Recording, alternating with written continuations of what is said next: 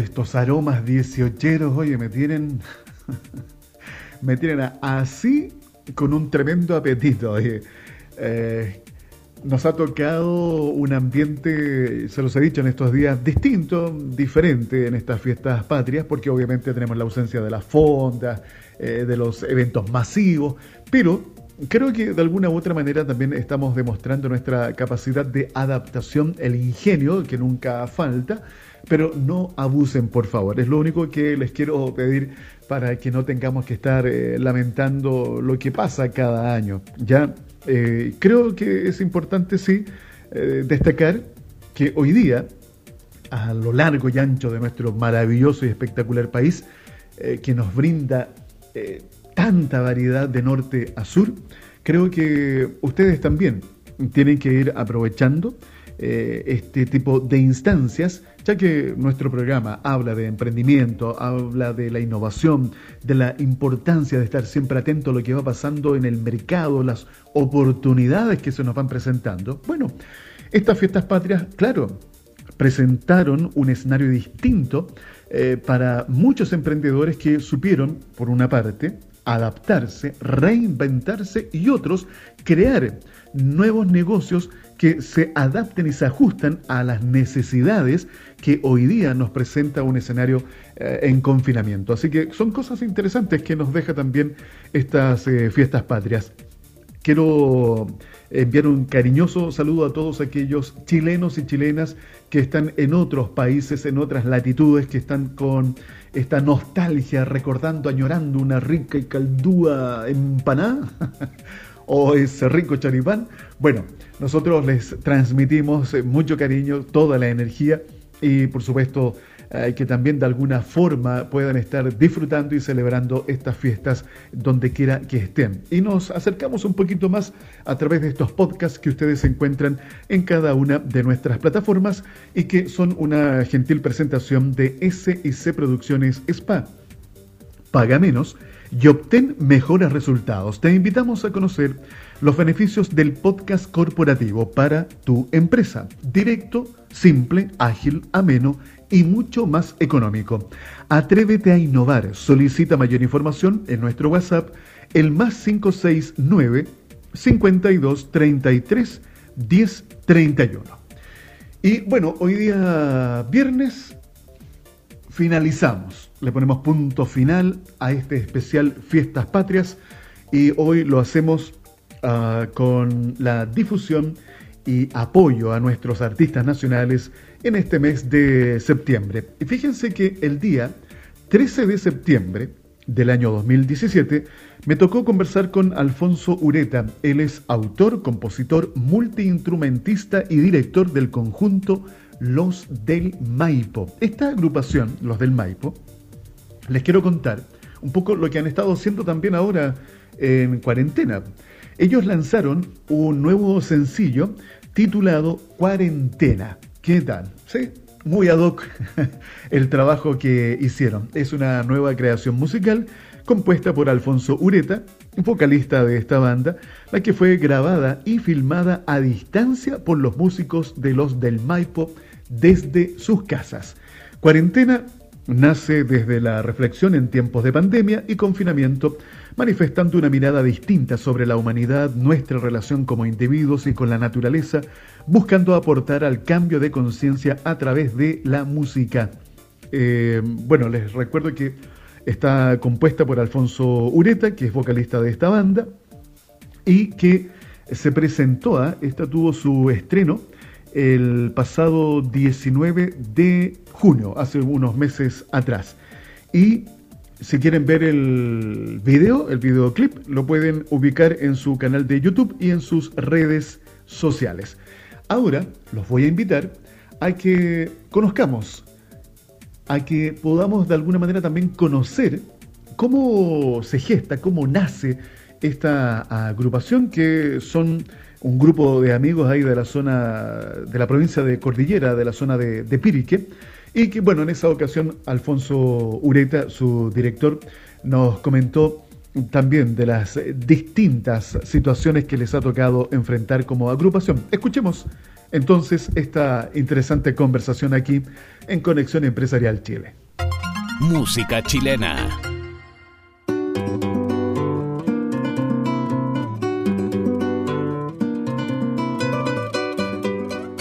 ¿Qué tal? Damos eh, la bienvenida a nuestro siguiente invitado justamente con esta introducción musical. Oye, si estamos en el mes de la patria, estamos en el mes de la fiesta, un mes que yo diría rescata cosas que nos olvidamos durante el año. Mal está eso, uno debería acordarse más permanentemente. Para conversar de esto y mucho más, está nuestro siguiente invitado ya con nosotros acá en el estudio, Alfonso Ureta director del conjunto Los, Los del Maipo. Ahí está. Alfonso, ¿cómo estás? Buen día, bienvenido. ¿Qué tal, Alfredo? Muchas gracias por la invitación. Un gusto estar acá. Oye, Alfonso, eh, un hombre que está ligado a las raíces, un hombre que de alguna u otra manera ha hecho trayectoria hace ya cuántos años con el conjunto puntualmente? Con los del Maipo, siete años. ¿Y hacia atrás? Hacia, hacia atrás, eh, más que carrera musical propiamente tal, ha, sido un trabajo de investigación y de cultivo de, algunas expresiones del canto campesino de la zona de donde yo soy, que es Pirque y el Valle del Maipo. Eh, hermosos lugares, por lo menos. Hermosos lugares, hermosos vinos. Eh, donde allá se cultiva, bueno, Pirque es la, es, la, es la cuna del guitarrón chileno, un instrumento patrimonial, único en el mundo por sus características, tiene 25 cuerdas, es un instrumento muy poco conocido lamentablemente en Chile, pero es muy, es muy propio del campo chileno y sobre todo de, la zona central y de donde yo vivo, que es Pirque, que eh, ya es declarado la cuna del guitarrón chileno. Entonces, más que como carrera musical, eh, ha sido un, periodo de cultivo, como te decía, y de y también de, investigación y de creación y de desarrollo de este canto, el canto lo poeta que se llama a lo humano y a lo divino. Y también yo que soy un poco un poco rebelde y atrevido, me atrevo a agarrar el guitarrón para destruir la forma también y hacer algunas cosas ya más de composición.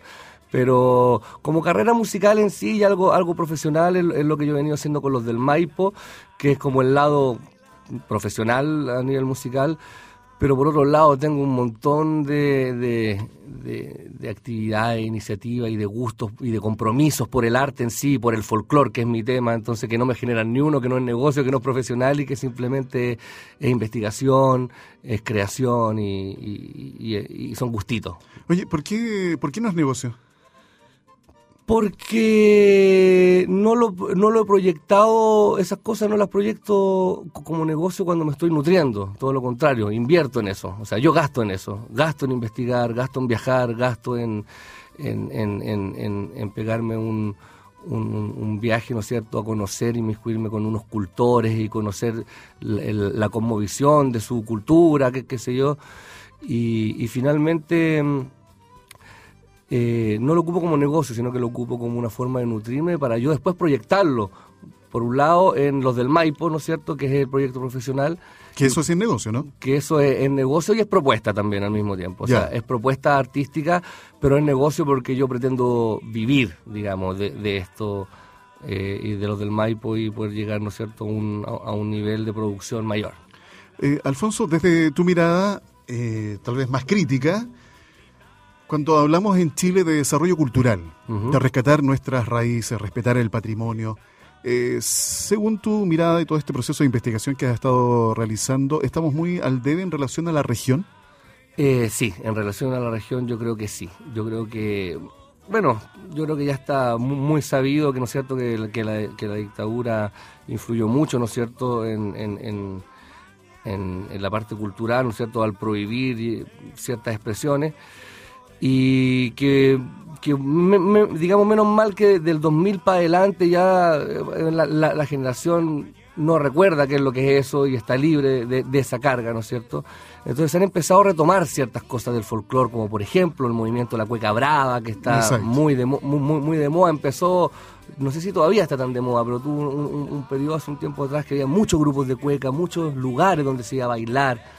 Eh, por algún lado han salido nuevos también eh, autores de, de música latinoamericana, de, una, nueva música latinoamericana como Nano Stern, como la Natalia Contese, o gente que, ha tenido, digamos, éxito en, ese ámbito también.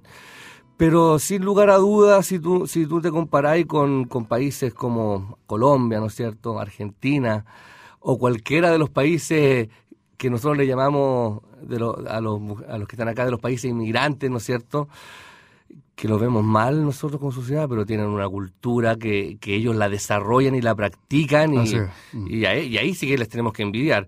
Es cosa de ir a Colombia y ver que en, la costa en la costa colombiana el reggaetón se baila poco y se baila más el vallenato, y que ellos han sido capaces de desarrollar una industria musical gigante a partir del folclore, que partió igual que la, del vallenato, que partió igual igual que la cueca, eran campesinos que eran trovadores, que se paseaban de pueblo, de pueblo en pueblo verseando, y sin embargo ellos, ellos se hicieron cargo de esa tradición y, y, la, y, la, siguieron cultivando a través de las generaciones. Entonces el vallenato no se quedó estancado hace 150 años que nació, sino que fue acompañando el desarrollo de la sociedad, fue evolucionando hasta que finalmente era parte de la industria musical y hoy día eh, por decirte, Carlos Vive eh, es, mucho folclore. O sea, Carlos Vive es pop, pero tiene mucho folclore dentro. Entonces ahí es, eso es lo bonito que ha logrado, por ejemplo, Colombia, que nosotros estamos años en luz de hacerlo.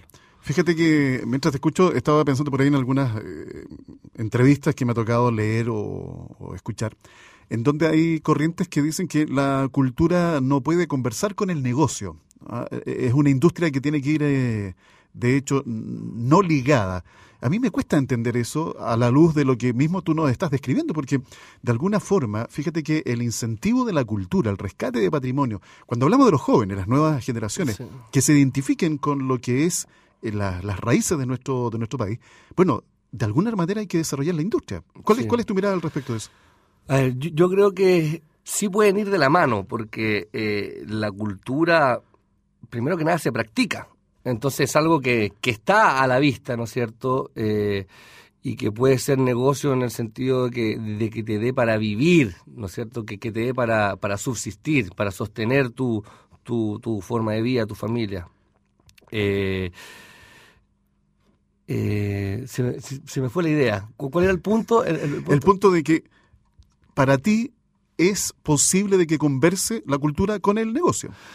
Es, posible, bueno, con Colombia un ejemplo, pero ahí se dio de forma innata, ya eso, eh, bueno, en, Dominicana también, con la bachata, que ya es un folclore urbano, no sé, podemos, eh, podemos citar otro ejemplo, pero aquí yo creo que en Chile por el modelo económico que nosotros elegimos, también por la globalización, por ser un Estado poco proteccionista, mm, ha influido eso en que las miradas están puestas a, al extranjero, están puestas en Europa, en Estados Unidos, que lo yo digo que es, como la mirada de los ciúticos ahora, porque todos están preocupados de mirar para afuera y nadie se valora a uno mismo.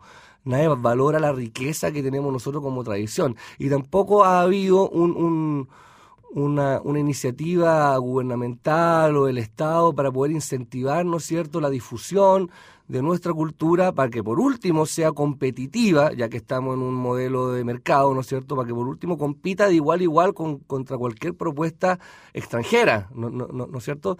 Pero vemos una desventaja tremenda porque cuando llegan los reggaetones, ¿no es cierto?, con unos mansos productores de afuera y con el billete bajo el brazo, y aquí ni siquiera el Estado financia nada, ni, ni los artistas tienen ese billete acá en Chile, estamos en el tercer mundo acá, entonces no, no hay igualdad de competencia, entonces si estamos ya, por último, ya, pongámonos a jugar en el libre mercado, pero fijemos en una, uno, uno, unas igualdades, una, unas mismas condiciones. Nosotros no podemos competir, hay un monopolio. Entonces, si no hay un, un, un, una mirada y, un, y un trabajo desde el Estado para difundir, para promover, para enseñar desde la educación, y valorar, sobre todo, poner en valor, volver a, volver a valorar las tradiciones nuestras, ¿no es cierto?, chilenas, latinoamericanas, ¿no es cierto?, porque tenemos mucho en común con las tradiciones, o sea, con, los países de la región de América Latina. Entonces, yo creo que ahí, ahí la cosa cambiaría. Ahí la cosa sería, o sea, no, no es posible que vengan los europeos a investigar nuestra cultura y hagan los mansos documentales para estrenarlo en Europa y nosotros estemos fijándonos afuera en, el blue americano. Entonces, no son cosas que a mí no me me, provocan inquietud y esas mismas cosas son las que a uno lo llevan a componer y lo llevan a tomar de repente ciertos compromisos, porque yo como músico, yo, también soy productor musical y tengo una productora y un estudio de grabación y, y me ha tocado hacer trabajos de cumbia, de rock, de reggaetón y ahí voy derivando con mi equipo. Si fuera por eso la tengo fácil, me dedico a eso. Claro. Pero tengo un, compromiso, una cosa que va más allá del negocio, como te digo, que va parte de mi motivación, de me, es como mi musa, que es el compromiso por, eh, por la cultura chilena. Siento, siento que nos falta mucho y creo que habemos gente que podemos contribuir con un granito de arena, ¿no es cierto?, en, en esta materia para poder hacer un mejor país. Oye, los del Maipo abordan eh, distintas temáticas y también se insertan mucho y se conectan con lo que pasa a nivel regional con Latinoamérica. ¿Escuchemos algo de música de los del Maipo, te parece? Por favor. Preséntanos eh, la primera fusión. Vamos a, a, escuchar la canción Flor de Caderas, que es un ritmo basado en el guayno altiplánico. Así que con ustedes, los del Maipo, Flor de Caderas.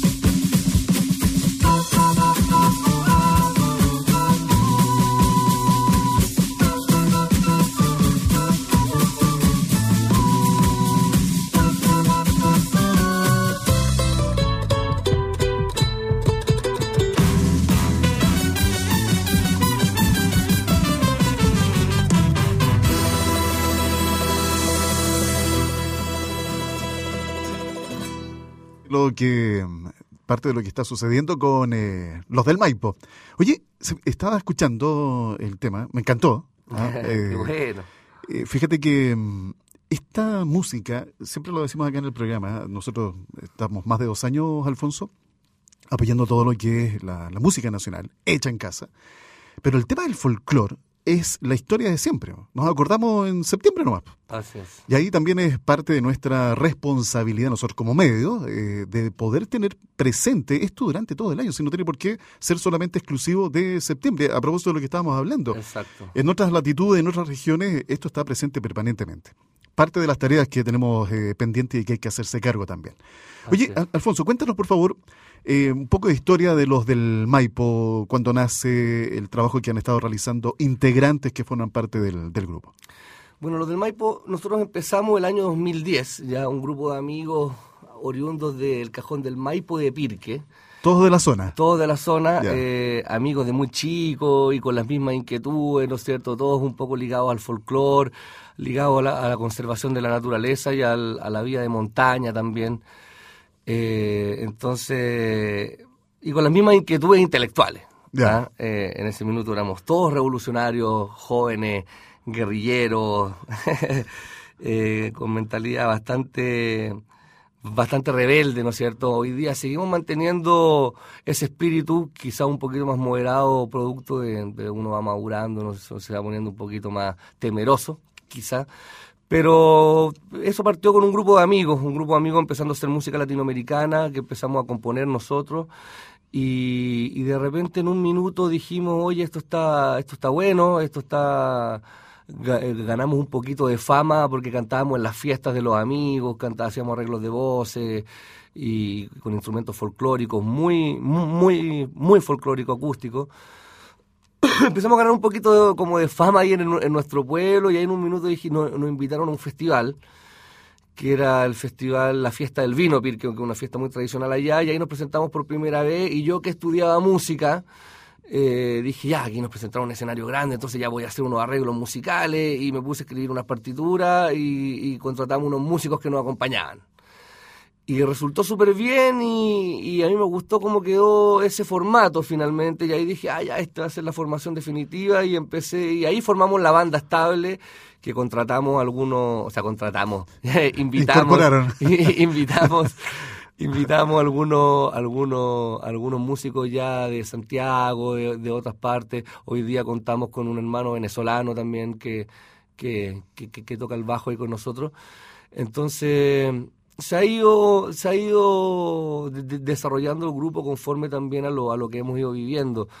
Después de esa experiencia se estableció el formato, empezamos a hacer conciertos en, allá en el Valle del Maipo, ¿no es cierto? Después algunos, algunos en Santiago y surgió la posibilidad por unos contactos que teníamos que nos fuimos a Argentina, nos fuimos a una gira para allá sin tener ningún disco y luego pudimos armar nuestra primera producción y ahí ya nos fue súper bien porque con ese disco eh, estuvimos nominados a los premios Altazor del año 2014 eh, y tuvo una muy buena crítica por parte de la prensa y buena recepción por el público, ¿no es cierto? Y luego seguimos trabajando, nos pudimos ir de gira a Colombia después, y después nos fuimos de gira a Argentina nuevamente, ahí con un, con un ventanilla abierta, con un fondo un fondo del Estado. Ahí pudimos hacer una gira grande, me acuerdo, a Buenos Aires y Córdoba el 2014. Y bueno, y ahí ya empezó, ahí el, camino se puso un poquito serio, empezaron a salir eh, hartos conciertos, hartos llamados, hartas visitas en YouTube, hartos, hartos saludos, harta comunicación. Hoy día lo bueno es que hoy día uno tiene mucha comunicación con el público. Yo imagino muy interactiva. Sí, muy interactiva. Yo imagino que antiguamente, no sé, eh, la comunicación que tenía Frank Sinatra con su público era bastante más piramidal, no sé, pero hoy, día es bien directo y, y, uno recibe ese feedback, entonces te va motivando y se dando cuenta y, un poco se ha, ido, se ha ido puliendo sí los del Maipo. Después nosotros sacamos ahora, el año pasado sacamos un disco nuevo que se llama Yo vivía junto a un río, que es un canto por la conservación de la naturaleza, ¿no es cierto?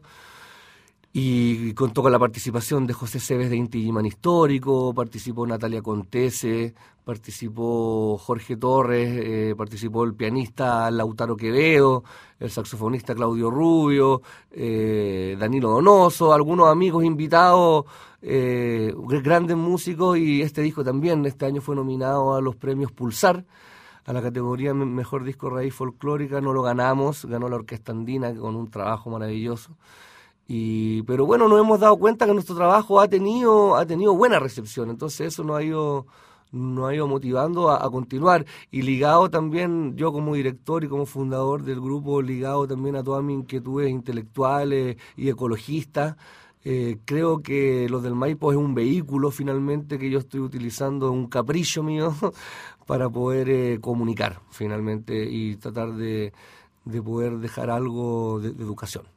Oye, en todo caso, bueno, el hecho de haber sido nominado a estos dos importantes premios habla de lo que tú comentabas, recibir una buena crítica, se reconoce el trabajo que se está haciendo y de alguna u otra manera también está eh, este feedback con el público. Aprovechamos también de saludar a Natalia Contés, estuvo acá también, estuvimos conversando con ella hace unas semanas atrás. Linda Nati, saludos para allá.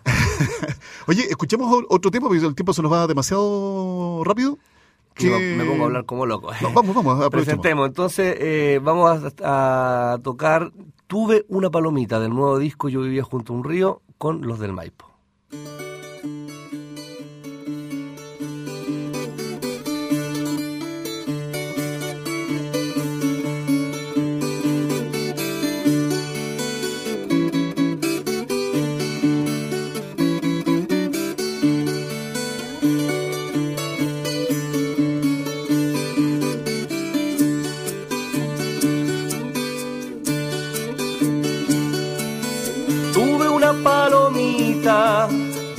Cerca del sol.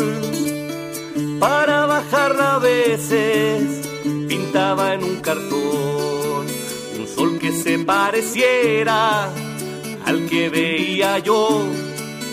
Pero mi palomita un día se me escapó.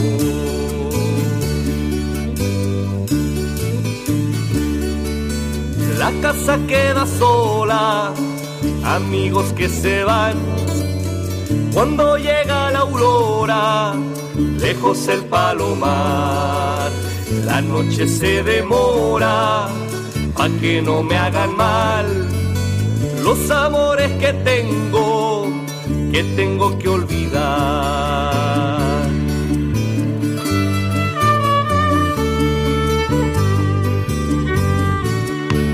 Como si no quisiera cansarme de Voy recogiendo penas solo por no tenerte, como si no quisiera cansarme de quererte.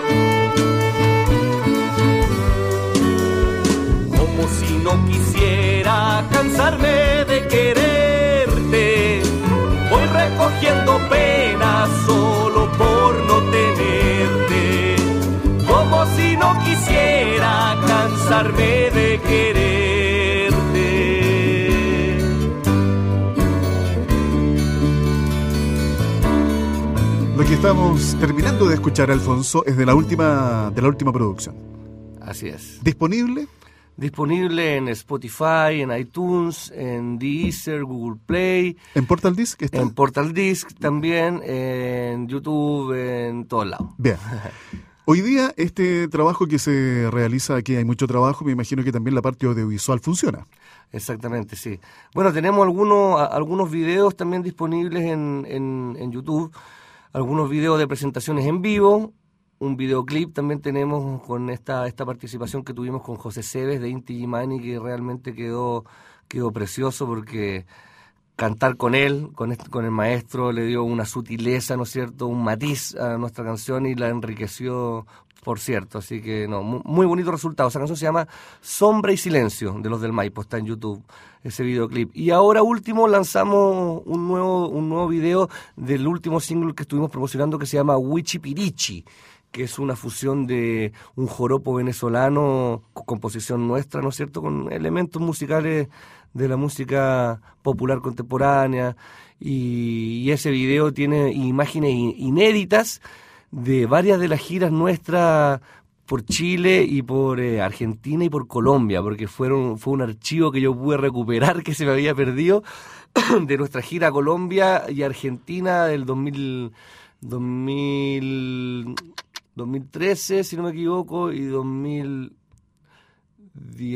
y 2014, 2013 y 2014 respectivamente. Y se me habían perdido esas imágenes y las pude recuperar. me puse tan contento que estamos promocionando un single que yo mismo edité un video y, y, y, y lo estrenamos con cosas de imágenes inéditas como para los para los fanáticos de los del Maipo. Así que eso también está disponible en, en, YouTube y hay otros varios videos. Ahora vamos a estrenar uno nuevo pronto en, en noviembre con La Vitrola, esta plataforma de videos digitales, donde vamos a estar presentando un nuevo single. Es el parte del trabajo de los del Maipo que hemos conocido hoy día en eh, Conexión Empresarial.